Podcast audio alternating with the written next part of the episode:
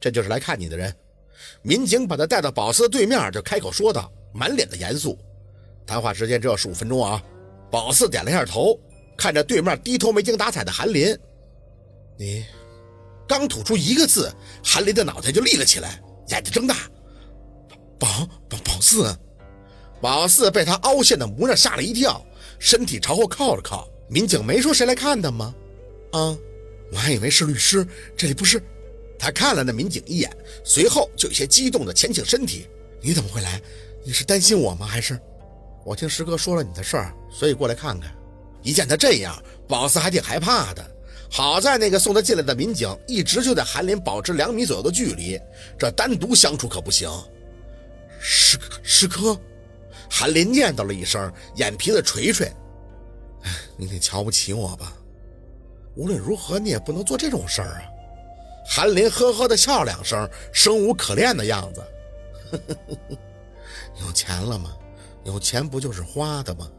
他看了民警一眼，似乎也清楚了啥话该说，啥话不该说的，垂下眼，声音颤了颤。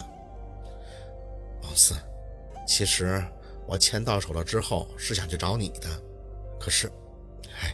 我听庞庞说，那姓陆的随便送你个首饰都得十几二十万，我这两百万够干什么的？以前会觉得是笔巨款，但现在看来，在人家那儿屁都不是。我这辈子就他妈被这个姓陆的压着了，这人心真扭曲了。说话注意些。民警冷着脸在旁边提醒：“还有十分钟啊！”韩林深吸了口气，眼底泛红。宝四。你怎么能给他生孩子呢？他到底哪里好啊？我们是一起长大的呀，我才是。你别说第一个，先来后到这个话在爱情面前不顶用。要不是碍着是民警在这儿，那宝四就该说优胜劣汰了。韩林，说真的，我特别怀念七年前还有小时候的你。想到以前自己不懂事儿，宝四也有些动容。小时候呢，我第一天上学就被同学骂大傻子。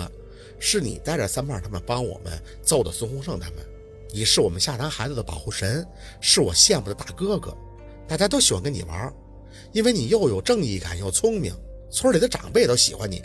可是你为什么会变成今天这样呢？韩林干涸的嘴唇开始发白。我，就因为你喜欢我，但我没跟你在一起吗？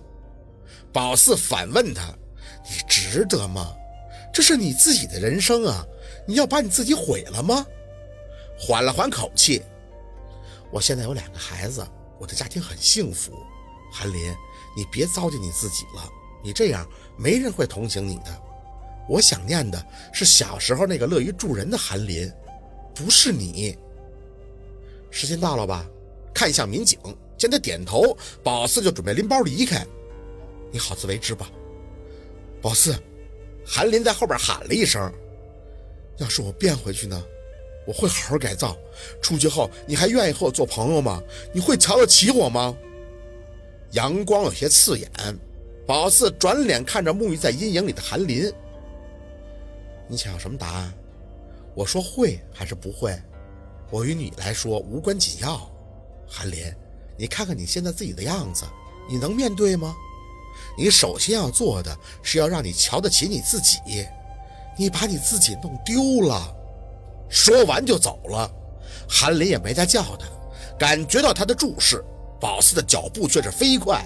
这里太压抑了，疾步走出大门，铁门关严时，宝四呼出一口长气。一门之隔，天壤之别，这就是自由啊！有时候囚禁的不光光是身体，最重要的是心。瞄了一眼不远处站在道边等他的人，宝四指了指车，告诉他们要回去了。上了自己的车，拿出手机准备给秦森去个电话去看看他。号码没等拨出去，许叔电话就进来了，接起。许叔，宝四啊，你什么时候回来？许叔的声音压得很低。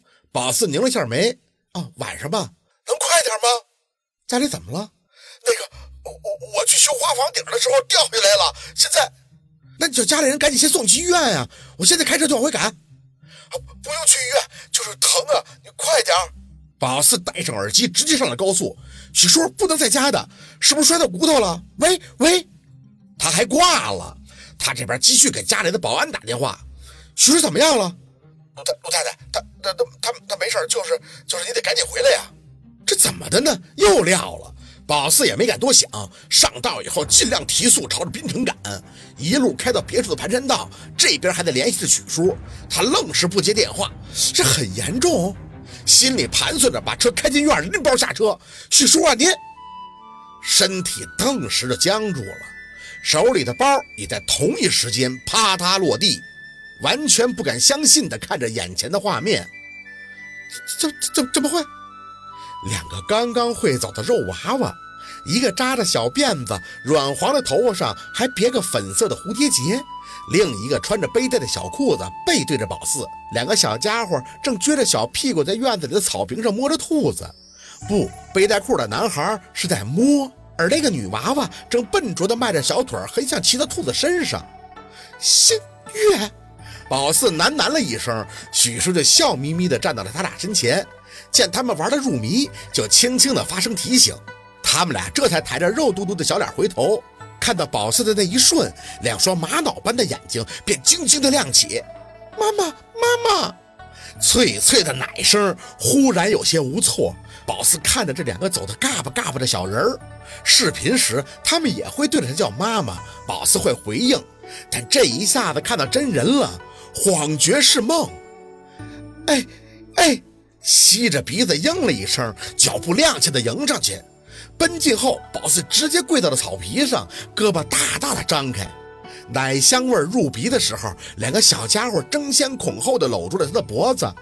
妈妈，妈妈！宝四用力的抱着，生怕一松手他们就不见了，嘴里一声声的应着，侧脸亲亲这个，贴贴那个，嘴却很难看的咧着。心拧得像个麻花，扯扭着，满眶热泪。妈妈，妈妈！他们一看宝四哭，并不用小手帮忙擦脸，而是轮流对着宝四的眼睛亲，软乎乎的触感，真是让人的心都要融化了。宝四有些纳闷，吸了吸鼻子，还看着两个小孩撅着小嘴对他的眼睛使劲儿。妈妈，妈妈！心头正发愣着，身后传出了声音。是陆二教孩子的，看到妈妈哭了就要亲妈妈，他们很聪明的。回头，沈明雅不知何时已经站到了他身后，身材还是很有骨感，脸色倒是比一年前好了许多，不似以往那么蜡黄。宝四刚要开口，他就嘴角含着一丝淡笑的说道：“你先陪孩子玩吧，等他们睡了咱们再聊。”好，今天的故事就在这里，感谢您的收听。喜欢听白，好故事更加精彩。